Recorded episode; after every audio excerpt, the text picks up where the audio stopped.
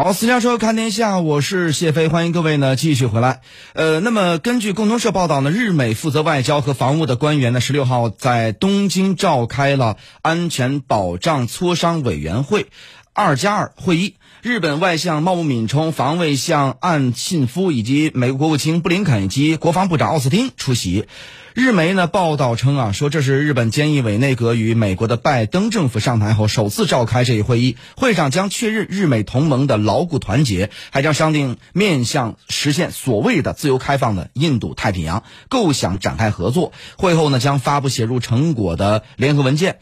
那么此外呢，朝鲜问题等也是双方方会谈的一个重点议题。根据美国白宫官网呢，白宫的新闻秘书普萨基当地时间的十五号向媒体表示。美国总统拜登上任近两个月来，咨询了前任政府的负责朝鲜事务的官员，也通过日本和韩国等盟友渠道尝试接触朝鲜。